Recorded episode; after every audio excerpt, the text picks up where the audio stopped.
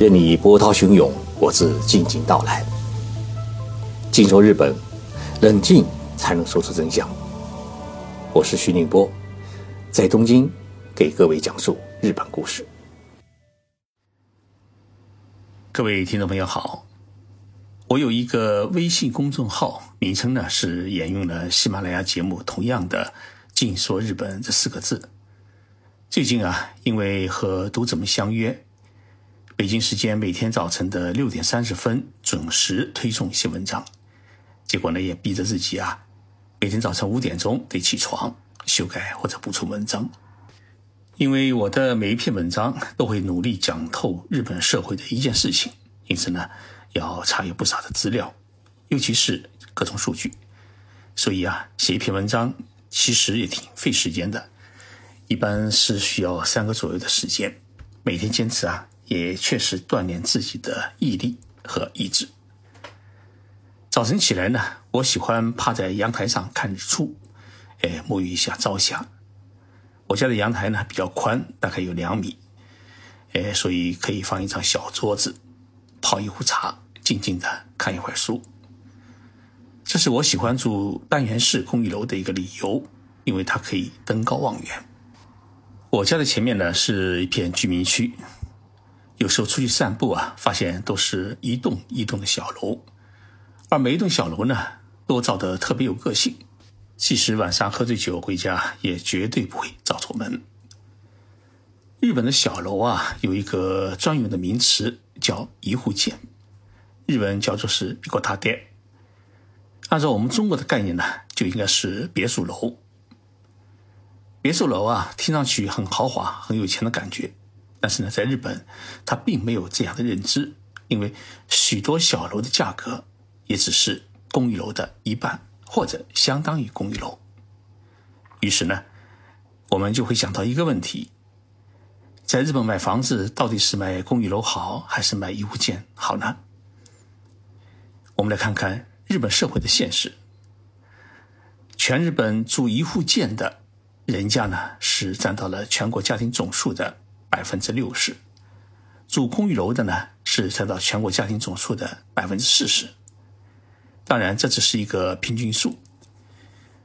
如果是在日本的地方城市和农村，那就很少有公寓楼，家家户户呢都是一户建；而在大城市里面呢，估计百分之七十的家庭哈都是住在公寓楼里面。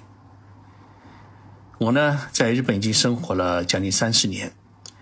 但是呢，一直是生活在东京，所以也一直喜欢住公寓楼。我觉得住公寓楼的一个最大的好处是省心，可以省什么心呢？呃，比如说设备坏了，有物业公司来帮助你修；倒垃圾的话，可以随时扔到垃圾房里面，有人帮你处理。屋前屋后呢，没有需要你自己割草扫地的地方。还有一点，进出公寓楼啊，总能遇到。一个楼里面的邻居相互打个招呼，生活当中呢有一种温暖的气息。东京呢是一座世界级的大都市，面积是两千一百九十三平方公里，常住人口呢它虽然只有一千四百万人，但是呢每天有三百五十万人从附近的千叶县啊、埼玉县啊、神奈川县，甚至是山梨县、群马县，搭乘地铁、轻轨和新干线列车呢来到东京上班。所以，白天的东京的人口总量大约是一千七百五十万人。上海市与东京相比呢，诶，上海市的面积是六千三百四十平方公里，常住人口呢是两千四百二十八万人，它体量呢显然比东京要大得多。但是呢，从人口的密度来看，上海要比东京来的低，也就是说，东京的人口密度是要比上海大的许多。那么东京的人口密度有多少呢？是每平方公里啊是六千三百七十八人，而上海的人口密度是每平方公里呢是三千八百十四人，差了将近一半。于是我们也想到另外一个问题，就是东京人口密度那么高，为什么还允许建那么多的一户建小楼呢？核心的问题啊，是因为土地是私有制的。东京都的中心区呢是二三个区，除此之外呢，它还有二十六个市以及四个岛屿。那么，东京从六十年的开始实施城乡一体化建设，经过半个世纪的建设发展，主城区与卫星城之间已经很少有农田，几乎呢都被住宅区相连，而这些住宅区呢，基本上都是一户建。所以，东京啊是以皇宫为中心，东边呢从银座开始，西边到新宿为止，这一片核心地区呢。是很少能够看到一户建，因为地价实在太贵。要买要建一户建小楼的话呢，必须是在这一核心区之外的地区，因为核心区它只能建高层公寓楼，不然呢成本太高。日本从六十年代开始进入经济高速发展时期，那个时候啊，日本全国各地的农民工涌入东京。即将就任日本新首相的菅义伟啊。也是其中的一员。这种情况跟我们中国的九十年代时啊差不多。那些农民工兄弟们在都市里面打拼几年，稍微有了些积蓄，自然想到呢要买房子、建房子、安居乐业。于是，像东边的江户川区、西边的中野区、南边的世田谷区，都成了东京的新住宅区。一户建呢。成了这些住宅建设的一个主流。于是我们在日本的动漫片里面啊，可以看到不少这样的一户建的住宅。比如说，樱桃小丸子住的是老式的一户建，那么蜡笔小新呢就住上了二层楼，而大雄的家是很有气派的两层楼。那么现在建设的一户建都已经变成了什么样的房子呢？其实啊。日本现在的一户建啊，已经进入了一个新的时代。虽然形状与结构呢发生了变化，但是过去半个世纪，这一户建的核心啊始终没变，那就是大部分是木结构的建筑。所不同的是，现在的一户建木结构建筑，都是使用从工厂里面生产加工出来的防潮、除臭、保温、隔热的外墙体，而不是普通的木板。同时呢，木结构之间还用了许多的金属的加固构件，抗震能力呢都达到了八级以上。一户建的基础呢也做得很扎实，钢筋混凝土一点也不会马虎。那么在这之上呢，就全是木材。每一个木头都事先在工厂里面加工好的，运到现场以后啊，就由建筑工人们现场拼装。那么这些建筑工人大多数呢都是匠人。称为是大工，哎，大小的大工作的工。完成木结构搭建拼装之后呢，再把工厂里面加工好的多功能的外墙安装上去。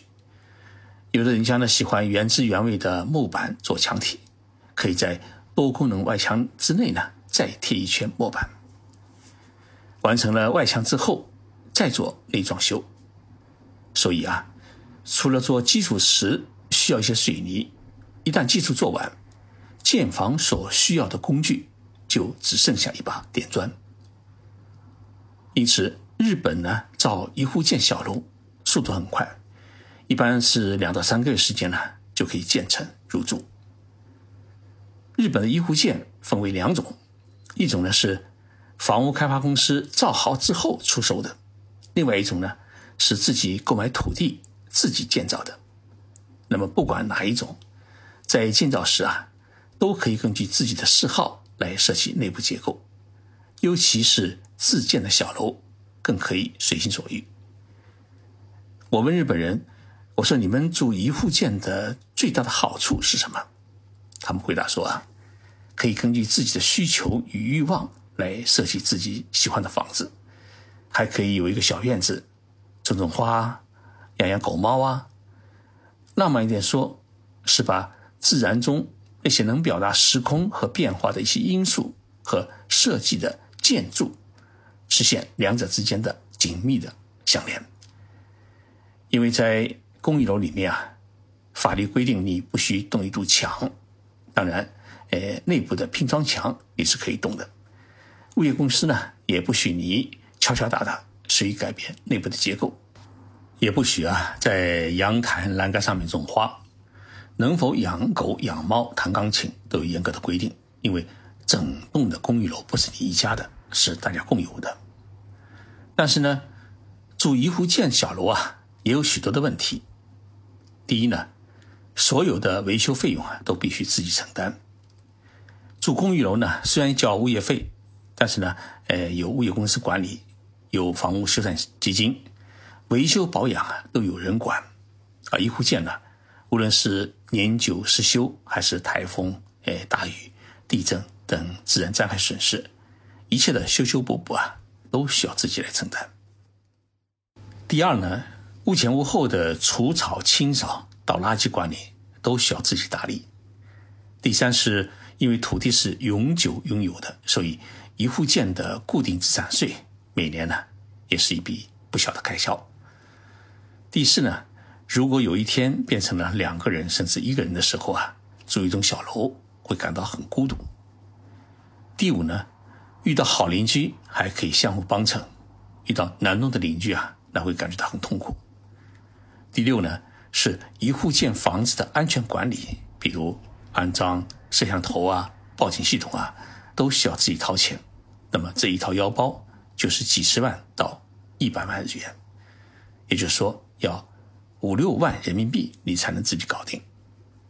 所以在东京啊，拥有一户建小楼，它并不代表你一定很有钱，只能说明你喜欢住一户建小楼而已。因为从价格上面来看，同样面积的房子，买一套好一点的公寓楼，跟买一栋一户建的小楼，价格呢基本上是一样的。如果你要在东京的市中心买新建的高层公寓楼，日本叫塔楼。那么价格呢，就比一户建还要贵。一户建相对来说呢，都集中在东京的边缘地带。所以，到底是住公寓楼好，还是买一户建的别墅楼好，纯粹是属于个人的喜好，与财富无关。我有一位在日本的朋友啊，跟我说，他说公寓楼和一户建我都住过，但是呢，我还是喜欢住一户建，在东京。一户建，车可以停在自己的家的车库里面，每月可以省掉几万日元的停车费。虽然房屋维修啥都需要自己掏钱，但是呢，住公寓楼同样也要交管理费和修缮费，有车呢还要另外交停车费。当初买房子啊，同样面积的一户建和公寓楼价格是差不多，但是住了三十年之后呢，算下来，住公寓楼比住一户建还要贵。因为三十年之后呢，一户建重新可以盖房子，因为地皮是你自己的，只要花一千万左右的日元就可以搞定，又可以住新的楼。而公寓楼呢，号称是可以住七十年，但三十年之后的设备已经是严重老化，剩下的几十年要在一个老公寓里面啊忍受过世淘汰，也是一种痛苦的事情。各位如果想在日本买房，到底是买公寓楼还是买一户建？确实呢，跟贫富无关，只是跟一个人的观念和喜好有关。所以也不用带我们中国人固有的思维，觉得呃住一户建的别墅楼是很有钱。完全呢，呃可以根据自己的实际需要，呃做出一个判断。我觉得呢，至少住高楼还可以看远处的风景。最后呢，请大家一起来欣赏一首邓丽君演唱的日文歌曲。这首歌呢，大家一定很熟悉，中文的歌名叫《我只在乎你》，那么日文的歌名叫《Toki no Nagare ni Mio Makase》。如果将日文歌名啊直接翻译成中文的话呢，应该是“任凭时光流逝”，而不是“我只在乎你”。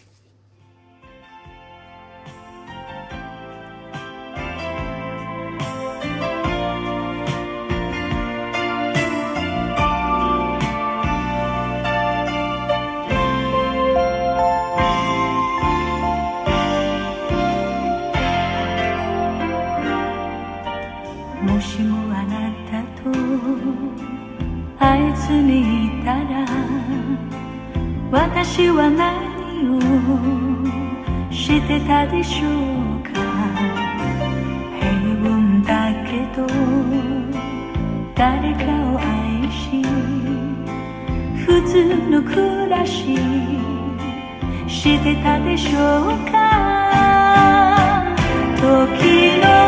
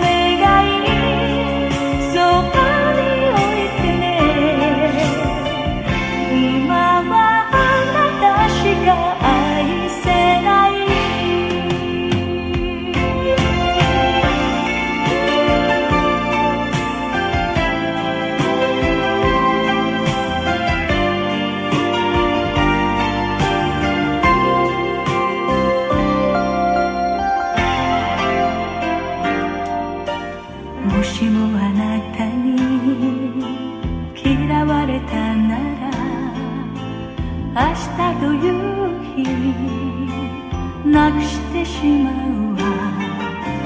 約束なんかいらないけれど思い出だけじゃ生きてゆけない時の